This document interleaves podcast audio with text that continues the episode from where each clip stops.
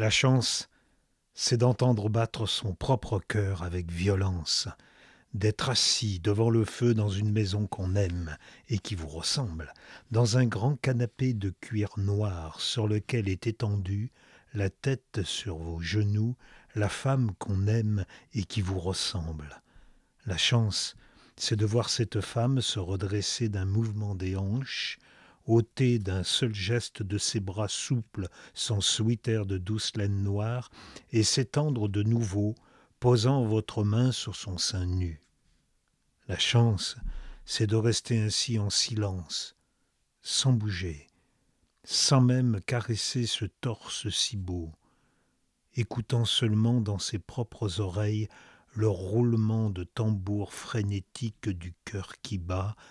haletant. La chance, c'est d'attendre ainsi sans maudire, tandis qu'au dehors les siècles s'écoulent sans bruit sur la mer calme,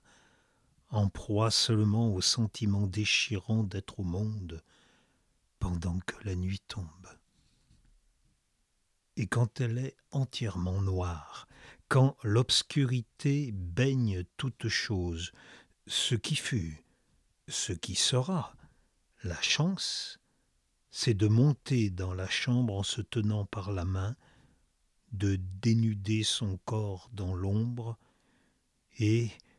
au-delà de toutes les guerres, au cœur de toutes les guerres, d'accomplir l'œuvre pour laquelle on a été créé, l'œuvre de chair,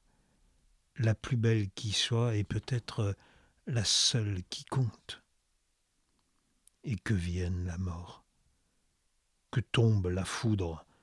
que la vie brûle et se brise, que l'angoisse et le bonheur ne fassent qu'un. Après l'action, on caresse doucement le modelé d'une épaule, on dépose un baiser léger sur la peau tendre de la tempe, là où commencent les cheveux fous, une main, avec une compréhension sans borne, étreint une autre main, et l'on sait jusqu'aux os, aussi loin que l'homme peut savoir, et l'on sait ce que nul ne peut apprendre, mais que certains, par chance, découvrent. Et quelquefois, par chance, on se réveille exactement à l'aube pour entendre le chant des oiseaux.